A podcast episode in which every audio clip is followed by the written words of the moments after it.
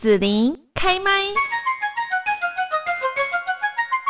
我们只是暂时还没死，生死安宁教育系列单元。今天呢，我们要来谈到就是呢，在疫情的一个影响之下，我们到底该如何的生活呢？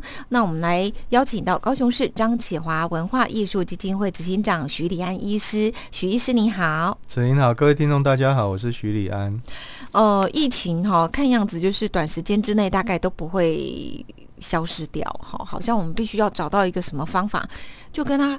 可以和平共处嘛？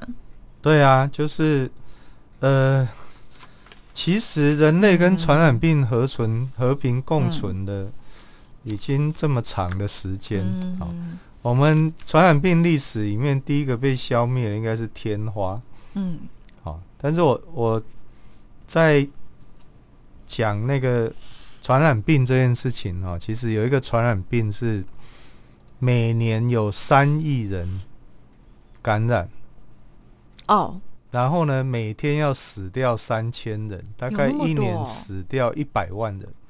然后这个传染病呢，几十年甚至上百年来没有人注意它，它叫做疟疾。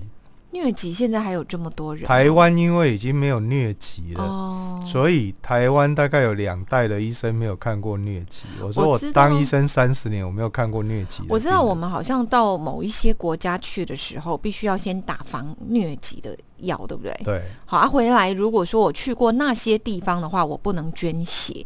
好，大概一段时间我不能捐血，我大概只知道这样子。对。所以我们其实可以控制让疟疾不要进来台湾。我们说。那个武汉肺炎、新冠肺炎到现在大概一亿三千万人确诊，嗯，然后死了将近三百万，嗯，可是每年有三亿人确诊，死一百万人，而且数十年来，哎，为什么没有发展对策？这件事很奇怪哦。我后来发现一个可能原因，因为呃，欧美国家不流行疟疾了。哦。哪里流行疟疾就非洲，所以非洲人命比较不值钱。我记得比尔盖茨好像他有一次在那个演讲上，他就有讲到这个，他就是把文字放出来给大家感受一下，这样。对，其实就是因为这个疾病在非洲肆虐，所以非洲人甚至已经演化出有一种镰刀型的贫血，就是有这个镰刀型贫血的这样的人比较不会感染到感染到疟疾。就是人类只好进化，因为没有要去处理。我说啊，为什么武汉肺炎、新冠肺炎这么快就有预防针、有疫苗啊？因为欧美就大流行，所以欧美的命，好，美国人的命比较值钱，就要赶快发展疫苗，赶快打。所以这是一个很不平等的世界。好，所以对于传染病你这么害怕，其实一九一八年第一次人类知道流感的厉害，那一年。流感，全世界死掉四千万人。嗯，好，所以相较一年里面，全球死掉四千万，这个也很厉害。所以相较于流感，在一九一八年，那是第一次世界大战的尾声。嗯嗯嗯。好，所以其实新冠肺炎其实不严重。嗯嗯嗯，你这样讲，应该出去会被很多人打死了。我觉得，我说你要知道传染病的历史，你要知道它的严重度啊。哦。那是不懂历史人才会觉得这个很严重啊！而且当初叫西班牙流感，西班牙很无辜诶。我看传染病史发现，其实一开始是从美国传出去的。嗯，但是因为那时候这些欧美的国家都参战，第一次世界大战只有西班牙没有参战。哦，那这些参战的国家为了不要影响民心士气，所以都。盖住，嗯媒体，嗯嗯，那西班牙的报纸就因为他没有参加拼命报道，所以大家都以为只有西班牙传染流感，所以那个病就叫做西班牙流感。哦，那我们现在叫武汉肺炎，中共就要抗议了。我说，哎，可是西班牙流，我们还是叫它西班牙流感。一九一八年，嗯，好，那流感后来慢慢就变弱了，为什么？因为没有抵抗力，就都死了嘛。嗯，那留下来可能就会比较有抵抗力啊。哦。对啊，所以这是一个病毒在筛选人类的品质。你这是一个物竞天择的观念可以说法，我我演化论。对我一直觉得，其实哦，对地球而言，人类才是细菌跟病毒。嗯，你这样说，我那病毒其实病毒其实是地球的免疫力。嗯。所以站在地球立场，应该希望人类多死一点。但是我当然不能这样诅咒了。我的意思是说，而且你是医生，你要看站在什么样的立场去看这件事情。所以是那个新冠肺炎这件事情没有那么快结束。嗯，哦坦白讲，没有那么快结束。嗯，那我们其实要去准备。其实我们在日据时代，平均余命不到四十岁的情况下，其实大部分都是死于传染病。嗯。那我们现在大部分人呢都可以活到八十岁，因为平均余命就八十岁嘛。嗯。那第一名就是死于癌症。嗯。好，第一名就死于癌症。所以，其实不管怎么死，死于传染病或死于癌症，我们其实最终结的一件事情就是你要去为死亡做准备。嗯，是。可是很奇怪，就是大家不谈死。嗯。这件事情，我呃讲演讲安利亚户已经二十多年。那早期我曾经在南部一个台南一个补校演讲，讲不到三分钟，那个台下一个阿妈就跟隔壁阿妈讲话，他们讲台语，他说：“哎呀，这个医生那只恐怖三句话一戏，听到惊到要死。”啊，老人家重听嗓门就大，是。我在前面都听到他在底下讲这句话。是。好，这个医生那只恐怖三句话一戏，可是我一直讲说，为什么大家不谈死？我说这件事很怪哈，我说不谈死是不合逻辑的。为什么？假如谈死会让你提早死，那当然拜托不要谈。嗯，那假如不谈死你就不会死，那也拜托你不要谈。可是很简单一件事情，我说不管谈不谈死，死期到的时候，没没有一个人逃得掉啊。那为什么你会害怕去谈？那我们在心理学讲说，这种害怕，所谓的怕死，我们说害怕其实要看对象。我自己是这样分哈，就是怕死有一种简单的叫怕是有对象，那没有对象，我们用另外一个词叫做畏，就是畏惧那个畏。嗯。那什么是有对象？比如说怕鬼。嗯。好。诶，那应该是没有对象，因为你没有看过鬼哈。嗯。我应该讲有对象是害怕，是怕蟑螂，很多人怕蟑螂。好，我儿子小时候怕蟑螂，我就教教育他，我说应该蟑螂比较怕你，为什么？因为你那么大只，那应该蟑螂看到你要尖叫怪物啊。可是为什么是人看到蟑螂在大叫？嗯，应该蟑螂比较怕你才对啊。好，这还看得到。那我儿子，我儿子小时候怕鬼，我曾经问过他说：“你很小的时候有看过鬼吗？所以是被鬼吓到吗？”他说没有。那我就打一个大问号。这个小孩从小没有看过鬼，他为什么会怕鬼？嗯，对于一个没有看过的东西，为什么会害怕呢？嗯，那里面到底是什么造成的？那我们不讲他是单纯的害怕，讲畏惧这个畏，所以怕死跟怕鬼其实很像。你既然没有死过，为什么你会怕死？嗯，那会不会很可能你有死过，只是你忘记了？这就是我们民间传说说，因为你喝了孟婆汤啊什么的，这样。喝了孟婆汤，好，所以我觉得这里面可能有一个生物本能，因为生物要求生存，嗯，所以对于没有经验过的，可能会致死的，嗯嗯嗯，都应该有一个本能上的害怕，对，而不是等到发生了再来害怕，那时候躲不开，来不及。所以我觉得怕死很可能是一种生物本能。所以你这样讲起来，我觉得我们呃，像之前讲说，呃，要做那个死亡的演习啦，或者做死亡的准备啊，这应该就是后天的一个训练，对不对？而不是本能了。对啊，就很像我在讲说，孝顺父母不是基本人性，嗯，所以需要教育，嗯，教育要不断强调孝顺父母，要有教养的人才懂得孝顺父母，但是孝顺子女却是基本人性，嗯，不用教你本来就会，嗯，为什么？因为那是传宗接代的生物本能，嗯嗯，好，所以这件事情其实怕死，如果是生物本能。那既然都一定会死，那我们应该提早去准备。嗯嗯嗯。所以你要违反你的本能，就很像我们在讲说，其实减肥一定失败，因为那违反生物本能。因为生物要生存，动物要生存是要多吃少动。嗯。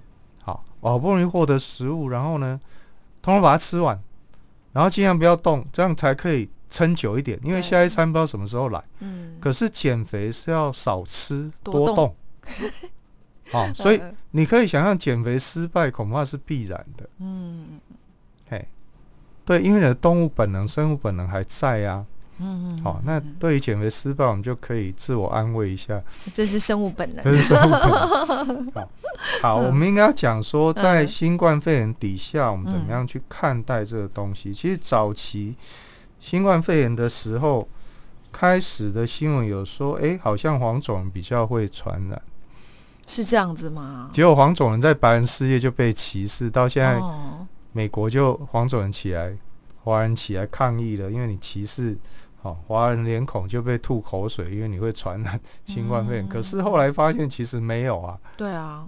欧美倒一大片呢，对啊，而且他们很多习惯很喜欢抱着啊，亲脸颊，对不对？对啊，我才在讲说，其实握手不是华人的习惯，嗯，是殖民地的习惯，欧美的习惯。因为华人叫做我们在 SARS 期间十八年前叫拱手不握手。其实我不知道徐医生有没有注意到，以前古代的礼节通常是拱手，对，所以我在想说，会不会古代就是有这个疫病传染病，所以。他们也发展出就东方社会大部分，包括日本、韩国，哈，对不对？哈，可能。到越南、东南亚，其实我们很少有那个握手的礼节，然后通常都是拱手，对，作揖，哈。所以我们现在应该强调拱手不握手，嗯，好，因为我握手就会握到可能有病菌、病毒啊，所以。就是我觉得，其实病毒是没有分别心，它是一视同仁的。因为早期认为说，诶，孕妇啊、小孩比较不会得啊，结果还是有人得，还是会死掉。那后来认为说，年轻人比较不会死，其实年轻人也会死，所以你误会了他了。好，就像我今天听到说，诶，听说那个小黑蚊比较不会叮花莲人，真的吗？不，当然是假的啊。他最好还有本事分辨你是哪里人呐？那也许他跟非洲一样啊，就发展出另外一种可以抵抗小黑蚊的遗传这样。所以一开始中共说不会人传人，哎，病毒才不管你呢。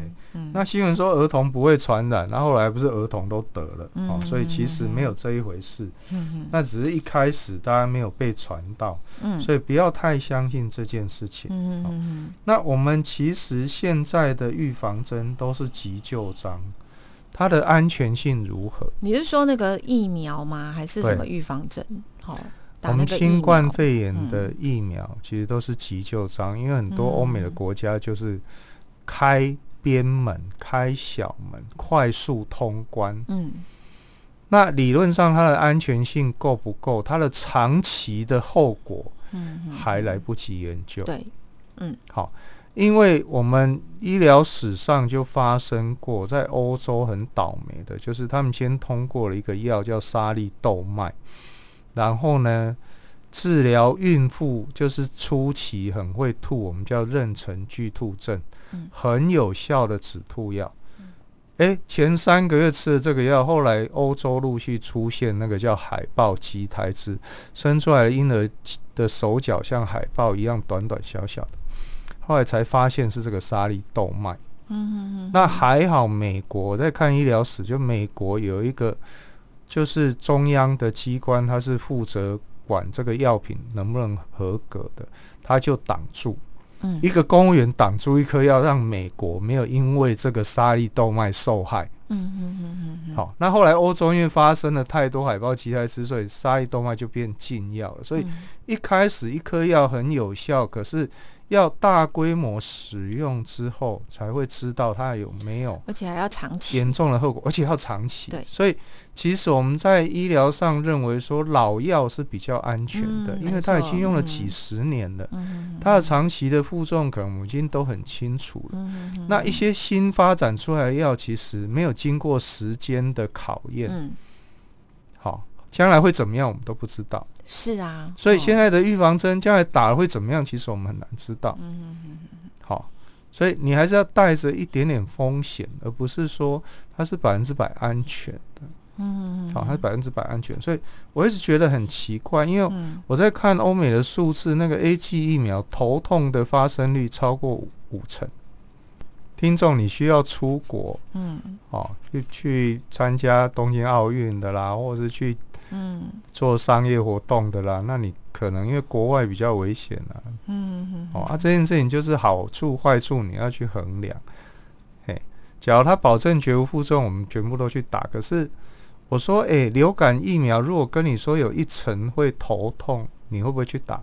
头痛是痛多久？你如果说只是痛几天就解除了，我觉得还好。哎，流流感疫苗基本上如果超过一趴，可能我们就不敢让它上市了。哦，控管的那个严格。可是 A G 疫苗居然是头痛在欧美发生的几率是五成以上，这样哦。嗯，那是报纸公开的资讯呐，我就觉得那。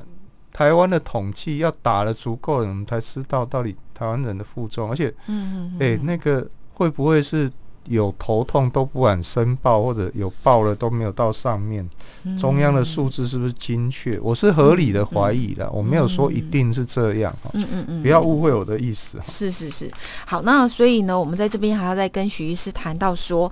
既然疫情在短暂时间之内都不可能消失，那我们生活还是要继续过啊。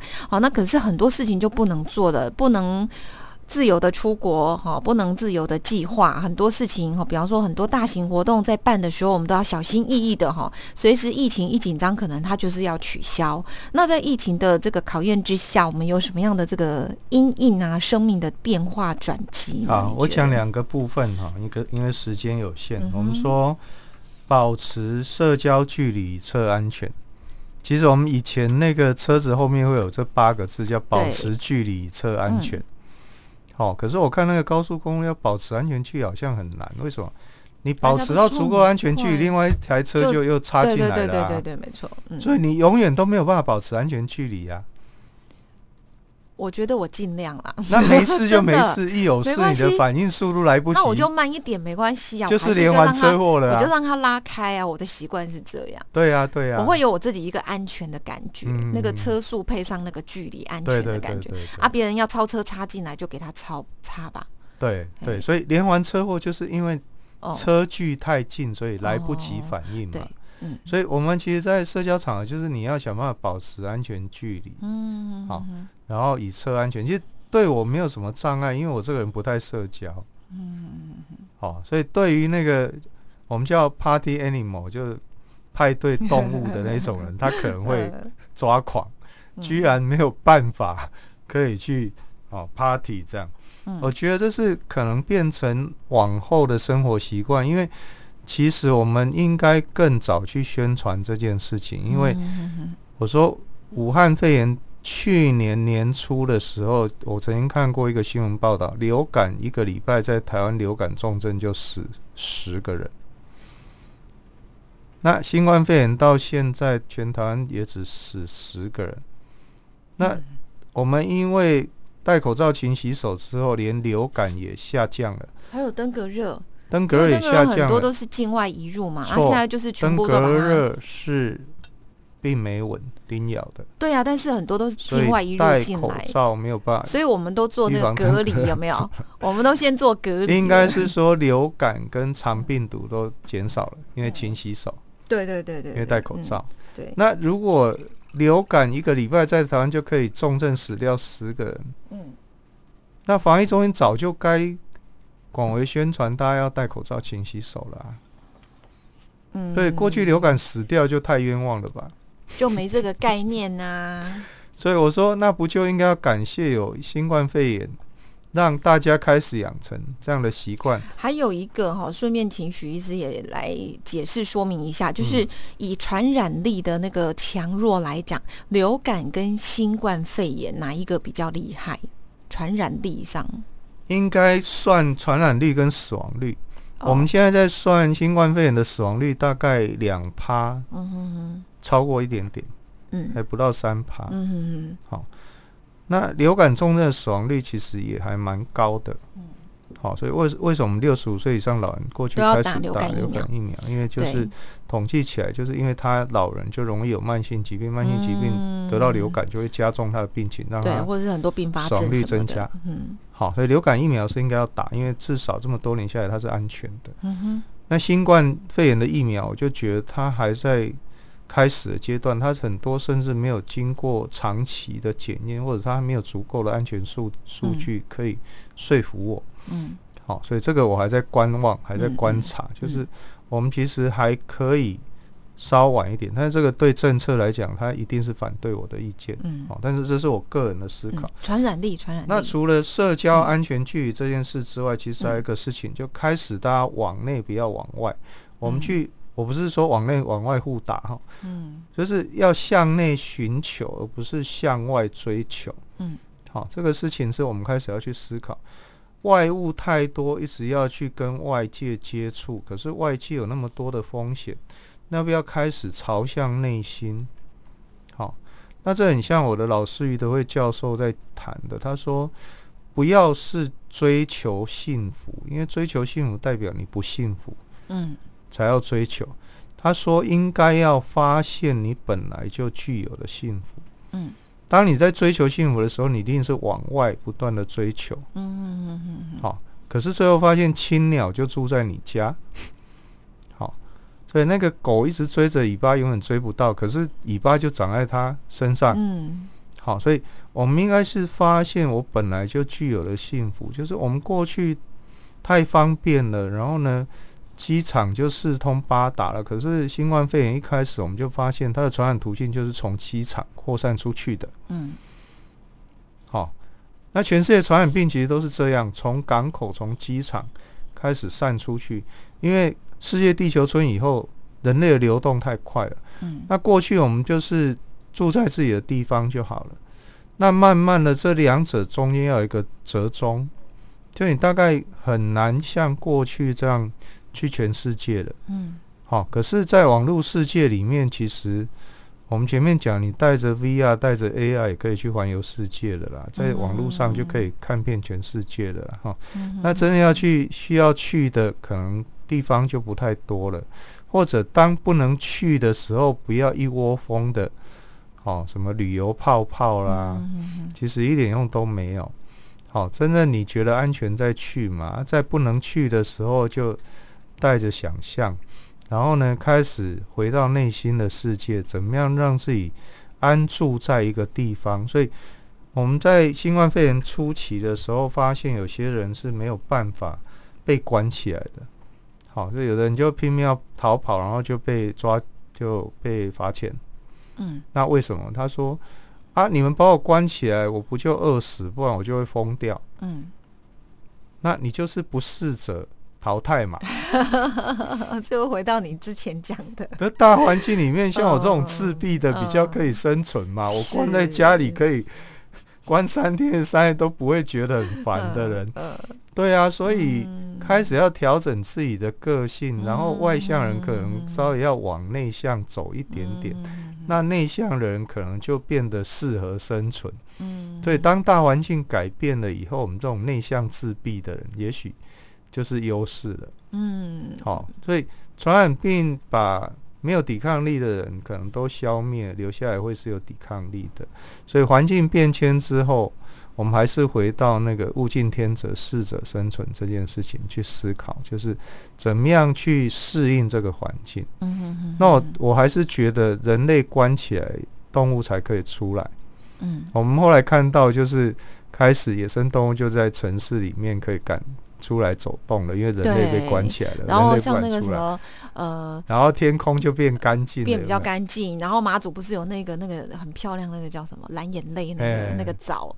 对呀，听说现在恢复了，几个地方都出现了，不只是马祖那边。对啊，所以我们高雄市的空气污染是不是要用隔离来解决呢？把人都关起来，把工厂都关起来，我们高雄市的空气就自然就好了。这样哦，所以这不见得是坏事啊，我认为。哦，凡事有利有弊嘛，看你站在哪一个角度看。就像你那个药会有正作用跟副 作用一样，这样。好，那我们今天在这边要谢谢高雄市张启华文化艺术基金会执行长徐迪安医师，谢谢，谢谢大家。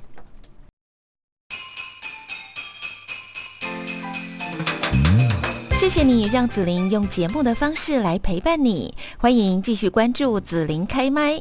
对紫琳的节目有什么想法或回馈，请留言或私讯脸书紫琳开麦，或者加入 LINE 聊天室。Podcast 听起来还会不定期举办活动哦，我们下次见。